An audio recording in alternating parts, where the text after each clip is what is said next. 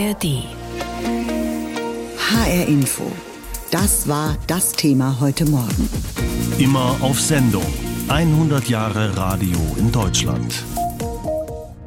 Ja, wenn wir heute das Radio einschalten, dann ist das für uns alle irgendwie selbstverständlich und das tun nach wie vor sehr, sehr viele Menschen, wofür auch wir hier bei H-Info Ihnen sehr dankbar sind. Nachrichten, Informationen, Gespräche, Interviews oder auch einfach nur Musik, all das verbinden wir mit dem Radio. Vor 100 Jahren war das aber noch gar nicht selbstverständlich. Da war alles neu und faszinierend. Denn so alt ist schon dieses schnellste Medium der Welt. In diesem Jahr feiern wir ein Jahrhundert Radiogeschichte. Und im Laufe dieser vielen Jahre, da hat es eine Menge an historischen Ereignissen gegeben, die natürlich auch und vielleicht sogar vor allem eben im Radio liefen. Da! Da! Halten Sie mich für verrückt! Halten Sie mich für übergeschnappt. Am Abend dieses Herbsttages im Jahre 1973 lehnen Sie, verehrte Hörerinnen und Hörer, sich vielleicht nach einem langen Spaziergang recht zufrieden im Sessel zurück. Nicht nur, dass die Straßen fast leer von Autos waren, eine Stille wie sonst nur in der tiefen Nacht. Take thee, Charles Philip Arthur George. Take thee, Philip Charles Arthur George. To my wedded husband. To my wedded husband. Absolutely no doubt about who the winner is. Ein bisschen Frieden, ein bisschen Sonne. Becker jetzt von der linken Seite. Macht sich fertig. Zwei, dreimal. Schaut den Gegner länger als sonst. Schaut ihn an. Jetzt kommt der Aufschlag. Unerreichbar! Unerreichbar! Am Hauptbahnhof in München starten Sie Ihren Flug. Das bedeutet natürlich, dass der Hauptbahnhof im Grunde genommen näher an Bayern, an die bayerischen Städte heranwächst. Sancte Romane Ecclesiae Cardinale Ratzinger Benedicti Decimi Sexti. Ich schwöre, dass ich meine Kraft dem Wohle des deutschen Volkes widmen, seinen Nutzen mehren, Schaden von ihm wenden, das Grundgesetz und die Gesetze des Bundes wahren und verteidigen, meine Pflichten gewissenhaft erfüllen und Gerechtigkeit gegenüber jedermann üben werde. So wahr mir Gott helfe. Das Radio feiert Geburtstag und wir feiern ja schon eine ganze Zeit lang mit. Am 29. Oktober 1923 ging die erste Sendung des Unterhaltungsrundfunks vom Berliner Voxhaus aus in den Äther. 100 Jahre Radio, auch in Hessen blickt das Medium auf eine bewegte Geschichte zurück. Christoph Schäffer zeichnet diese Geschichte nach und hat in den Archiven gestöbert. Frankfurt am Main auf Welle 467. Frankfurt am Main auf Welle 467. Zauberei auf dem Sender. So hieß das erste deutsche Hörspiel, das im damaligen Südwestdeutschen Rundfunkdienst kurz nach dessen Gründung 1923 zu hören war.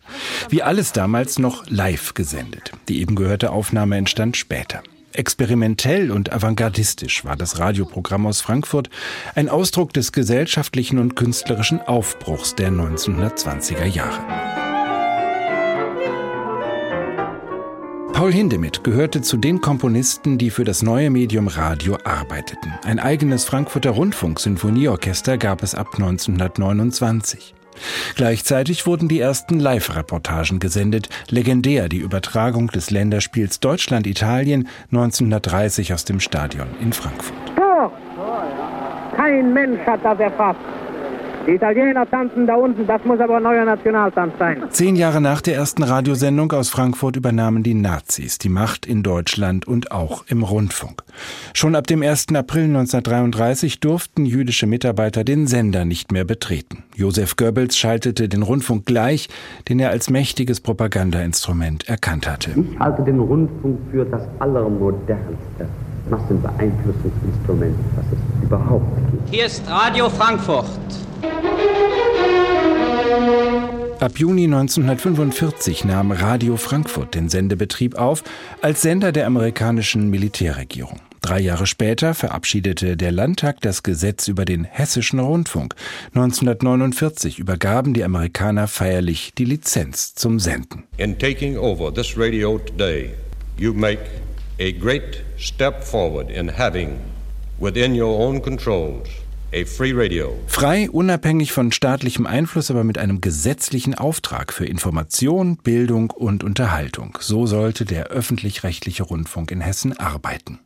Schnell entstanden Informationssendungen wie aus der Landeshauptstadt oder das philosophische Abendstudio, die über Jahrzehnte im HR-Programm zu hören waren. Popmusikalische Akzente hingegen setzte in der Nachkriegszeit eher der US-Armeesender AFN.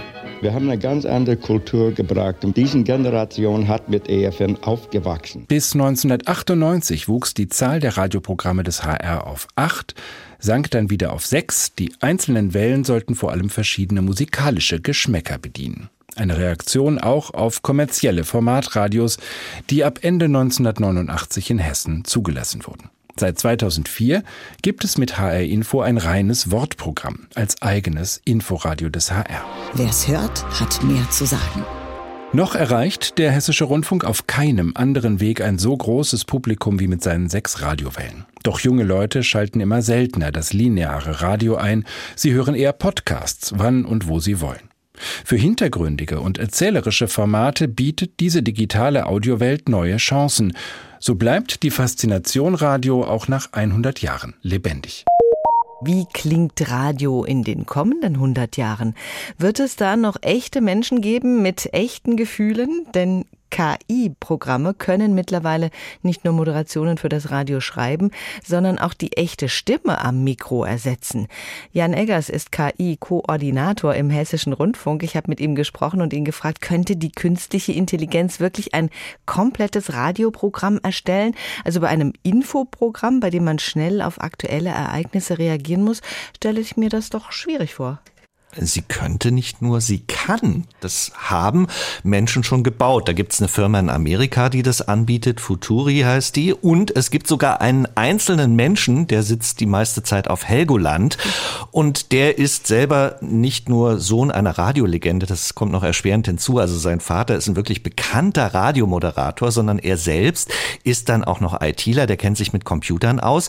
Und der hat das mehr oder weniger, weil er musste, weil nämlich ein bestimmtes Radioprogramm am Leben erhalten wollte, aber auch weil er mal sehen wollte, geht das, hat das gebaut. Und das alles, was sonst Menschen machen, also zum Beispiel Redakteure, die aussuchen, welche Nachrichten nehmen wir ins Programm oder so, mhm. das hat er sich alles mit GPT also dem Sprachmodell der künstlichen Intelligenz hinter ChatGPT zusammengebaut. Da kann man nämlich dann zum Beispiel sagen, diesem, dieser KI, du bist ein Radioredakteur und bestimmst, wie interessant diese Meldung für deine Hörerinnen und Hörer ist. Und dann stellt diese KI ein Programm zusammen. Hm, und raus äh, kommt dann eben Radio Helgoland. Du hast dir das ein bisschen genauer angeschaut. Wie klingt das denn? Na, vielleicht können wir es mal zuspielen. Äh, die Feuerwehren in Westmecklenburg hatten heute Morgen viel zu tun. Zuerst brannte es im alten Bahnhof in Hagenow, später dann in der Feuerwehrtechnischen Zentrale in Warin. Dort stand ein Garagenkomplex in Flammen, in dem Fahrzeuge der Feuerwehr und des Katastrophenschutzes untergebracht waren. Viele Fahrzeuge wurden zerstört, darunter auch ein Ausbildungsfahrzeug des Kreisfeuerwehrverbandes. Der Gesamtschaden liegt bei über drei Millionen Euro. Insgesamt sind 13 Fahrzeuge den Flammen zum Opfer gefallen. Die Ursache des Brandes ist noch unklar.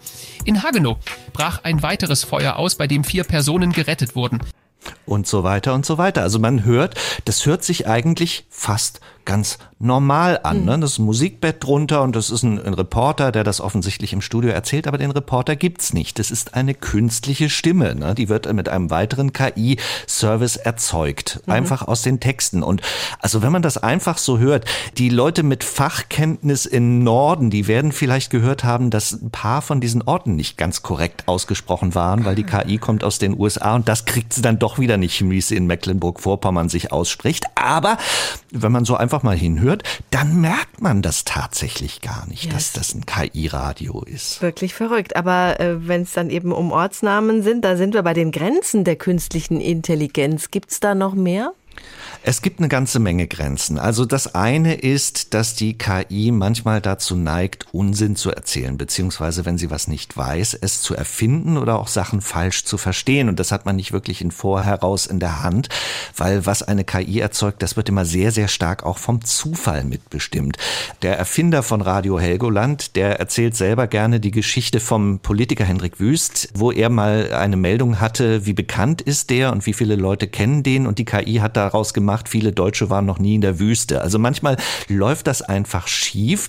Und eine weitere Grenze ist auch, dass er so eine bestimmte Art von Material braucht, damit er dieses Radio machen kann, nämlich Meldungen beispielsweise, die von Menschen geschrieben wurden. Ne? Also da muss schon irgendwo noch ein Reporter losgegangen sein für so diese kleine Demonstration, die dieses Radio Helgoland ja mehr oder weniger ist. Da kann er sich bei den großen Radiowellen bedienen, aber so ganz ohne Menschen geht's dann zum Glück doch noch nicht. Wie siehst du da die Zukunft? Eine KI, die ohne menschliche Kontrolle und Verantwortung Inhalte produziert, wird es das in Zukunft in öffentlich-rechtlichen Sendern geben, auch hier dann bei uns im Hessischen Rundfunk? Also wir müssen ja auf den Stand der Technik schauen und der macht einfach Unsinn und deswegen haben wir uns im HR und übrigens auch sonst in der ARD die Regel gegeben, die KI soll nie das letzte Wort bekommen, weil die kann ja auch keine Verantwortung tragen. Das heißt, da muss immer noch ein Mensch mit draufschauen, drauf hören und natürlich, es muss klar sein, wo ist denn überhaupt eine KI? Also, dass man Radioprogramm laufen ließe, dass man sich ja als Mensch auch deshalb anhört, weil man die Moderatoren, die Menschen dahinter so sympathisch findet. Ne? Das ist ja ein ganz wichtiger Grund. Grund. Und dass wir da so täten, als ob das wirklich Menschen wären und dann tatsächlich ist es eine KI, das schließen wir auch aus. Also es gibt gewisse Grenzen, wo zumindest wir sagen, das wollen wir so nicht machen. Interessant wird das, glaube ich, auch nicht so sehr fürs Radio, weil diese Technologie, was wäre der Vorteil, menschliche Moderatoren, die man ja hören will als Hörer, ne, mhm. durch Computer zu ersetzen? Es gibt einen Vorteil, nämlich, dass ich Leuten dadurch was sehr Individuelles geben kann. Also ich kann mir praktisch mein persönliches Radio mit meinem persönlichen Lieblingsmoderator und meinen Nachrichten, mhm. meinen Stimmen, all das zusammenstellen lassen und das dann noch vielleicht genau in der Länge, die ich brauche, um morgens zur Arbeit zu fahren. Ne? Und das ist ja das Versprechen. Das herkömmliche Radio, das wird die KI nicht ersetzen. HR Info, das Thema. Diesen Podcast finden Sie auch in der ARD Audiothek. Mit den Worten Achtung, Achtung, hier Sendestelle Berlin, Voxhaus Welle 400. Da begann am 29. Oktober 1923 das erste offizielle Rundfunkprogramm in Deutschland. Das ist jetzt also 100 Jahre her. Seitdem hat das Radio unsere Welt in vielerlei Hinsicht geprägt und verändert. Für viele war und ist das Radio zum Beispiel der Lieferant des Soundtracks ihres Lebens. Achtung, Achtung. Berlin-Moabit, Turmstraße 47. Zigarrenhändler Wilhelm Kollhoff sitzt daheim und hört Radio. Es ist der 29. Oktober 1923 und Kollhoff ist der einzige Hörer. Hier ist die Sendestelle Berlin im Boxhaus auf Welle 400 Meter. In einer Dachkammer des Vox-Gebäudes im Bezirk Tiergarten begann die Geschichte des Rundfunks in Deutschland. Trotz mangelnder Empfangsgeräte, es wurde eine Erfolgsstory, wie die ARD History Folge zeigt. Ende 1925 zahlen fast eine Million Menschen monatlich zwei Mark für die Welt im Ohr. Sie lauschen in den Äther mit einfachem Detektor oder luxuriösem Röhrenradio. Entscheidende Impulse für die Verbreitung des Rundfunks waren immer historische Ereignisse. Die Reportage der Trauerfeier Gustav Stresemanns 1929. Der Sarg bedeckt von der Reichsfahne und vom Grün und von den Blumenfarben der Kränze sichtbar. Ein Jahr darauf die Berliner Funkausstellung und die historische Rede Albert Einsteins. Wenn ihr den Rundfunk hört, denken auch daran, dass die Techniker es sind, die erst wahre Demokratie möglich machen. Wie das junge Medium instrumentalisiert wurde, zeigt der Abschnitt über die Gleichschaltung ab 1933. Radio als Propagandamaschine der Faschisten. Die olympische Flagge wird gehisst, Hauben unzählige fliegen auf. Künden vom Fest des Friedens. Nach dem Zweiten Weltkrieg kamen die Alliierten und mit ihnen neue Töne. This is Radio Hamburg, a station of the Allied Military Government. Hier spricht Hamburg, ein Sender der alliierten Militärregierung. Im Westen Deutschlands entwickelte sich eine föderative Hörfunklandschaft mit Gründung der ARD 1950, später dem dualen System. Im Osten übernahm der Staatsrundfunk der DDR. Stimme der DDR. Auf der Landwelle 185 kHz 10. Unsere stärkste Waffe, um den Alltag großartig zu meistern, ist unsere Fantasie. Es war einmal ein Räuber. Schlager und Sehnsüchte, Beat und Revolution, Kultur, Bildung, Politik, Sport. Der Hörfunk hat in den vergangenen Jahrzehnten seine Vielfalt und Aktualität bewiesen und sich als wichtige Säule der demokratischen Gesellschaft behauptet. Radio gilt gerade in Krisenzeiten als Vertrauensmedium. Eine verlässliche Informationsquelle, ein Wegbegleiter durch unruhige Zeiten, eine Stimme, die zu uns spricht. Neben immerwährenden politischen Anfeindungen und Beitragsdebatten hat der Hörfunk aktuell und zukünftig mit neuen Herausforderungen zu kämpfen. Podcast, Spotify, mangelnde Vielfalt. Doch ganz gleich, wer wie und wo Radio hört, geblieben ist die einzigartige Verbindung zwischen Hörer, Hörerin und dem Programm. Ganz ähnlich wie in der ersten Stunde in der Turmstraße Berlin. Wir machen Ihnen davon Mitteilung, dass am heutigen Tage der Unterhaltungsrundfunkdienst mit Verbreitung von Musikvorführungen auf drahtlos telefonischem Wege beginnt. Ein Beitrag von Norbert Kunze war das über 100 Jahre Radio und was es für eine Bedeutung für viele hat. Und das war auch unser Thema heute Morgen hier bei uns bei HR Info. Wir haben es genannt, immer auf Sendung 100 Jahre Radio in Deutschland. In diesem Jahr hat das Radio in Deutschland ja seinen 100. Geburtstag gefeiert. Am 29. Oktober 1923 wurde die erste offizielle Radiosendung ausgestrahlt. Angefangen hat das Radio als unpolitischer Unterhaltungsrundfunk mit Musik und Vorträgen. Das hat sich dann später geändert. Totgesagt wurde das Radio auch schon einige Male, aber auch heute noch im 100. Jahr schalten mehr als die Hälfte der Deutschen jeden Tag das Radio ein. Es ist also weiterhin weiterhin unser täglicher Begleiter in den Tag, durch den Tag und bis in den Feierabend. Und im Durchschnitt kommt jeder von uns auf eine tägliche Radiohördauer von mehr als drei Stunden. Übers Radio habe ich mit dem Medienhistoriker Dr. Christoph Klaassen gesprochen und wir haben gleich einen ziemlich großen Bogen geschlagen, nämlich mit der Frage, welche bedeutenden Entwicklungen hat das Radio im Laufe der Jahre durchgemacht? Ja, sicher einige. Also es war eben immer ein Spiegel auch der Gesellschaft, ähm, in der es stattgefunden hat. Und es hat eben angefangen in der Weimarer Republik. Damals hatte man eine Idee von äh, politisch neutralem Rundfunk. Und dann ist er eben im Nationalsozialismus auch missbraucht worden, kann man sagen, für Propaganda und die Zwecke des Regimes dann haben wir natürlich nach dem Krieg eine Demokratisierungsentwicklung. Mhm.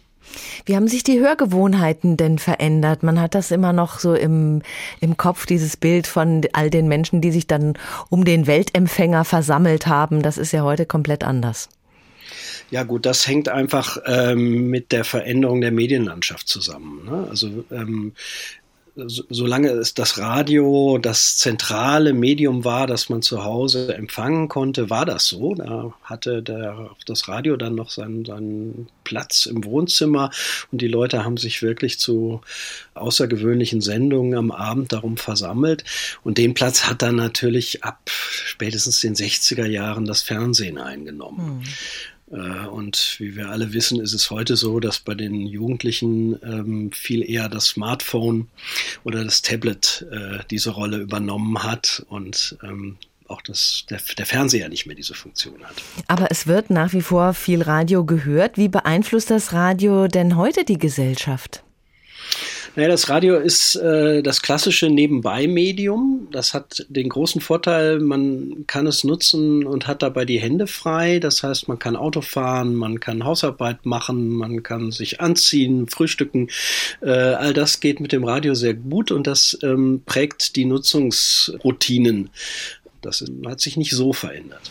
Jetzt hat das Radio eben Konkurrenz bekommen von Podcasts und Streamingdiensten. Wie sehen Sie da die Rolle des Radios? Ja, klar. Also bestimmte Funktionen ähm, haben diese neuen Abrufmedien, die zum Teil ja eben an große Plattformen gekoppelt sind, ähm, übernommen. Das ist ganz klar. Das verändert sich. Es hat auch, wenn man so will, eine gewisse Demokratisierung stattgefunden. Also einen Podcast zu machen ist einfach nicht so wahnsinnig schwierig. Ist auch technisch heute äh, relativ einfach. Von daher äh, gibt es sozusagen sehr viel mehr Angebote auch von Amateuren und und, und äh, Profis jenseits der großen Anstalten. Also da ist, ist eine große Demokratisierungswelle sozusagen, äh, hat stattgefunden mit allen positiven, aber auch negativen Folgen. Und das schränkt äh, die Bedeutung dieses linearen Mediums Radio, also des Radios, das in Echtzeit gehört wird, das ausgestrahlt wird, terrestrisch oder über Kabel, schränkt es dann natürlich ein. Mhm. ist ganz klar.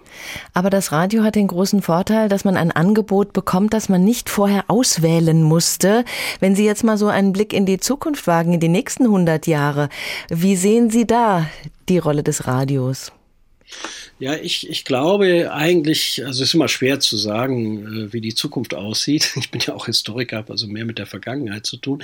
Aber ich glaube eigentlich schon, dass es auch lineares Radio weiter geben wird, auch wenn sich sicherlich die Übertragungswege, also die technischen Wege verändern und ähm, vielleicht auch die Art der Nutzung dadurch sich verändert oder Ganz sicher wird sie sich verändern. Trotzdem ist natürlich das Auswählen, das selber Auswählen von Inhalten auch irgendwie Arbeit. Ne? Also ein mhm. Programm zu kuratieren, das muss ich Ihnen als Programmmacherin nicht sagen, macht Arbeit. Ähm, die will nicht jeder übernehmen. Mhm. Ne? Und äh, von daher werden sozusagen ähm, Angebote, die fertig sind, die können aber eben auch von, von Algorithmen oder von irgendeiner KI äh, hergestellt werden. Die werden aber eine Bedeutung behalten, definitiv.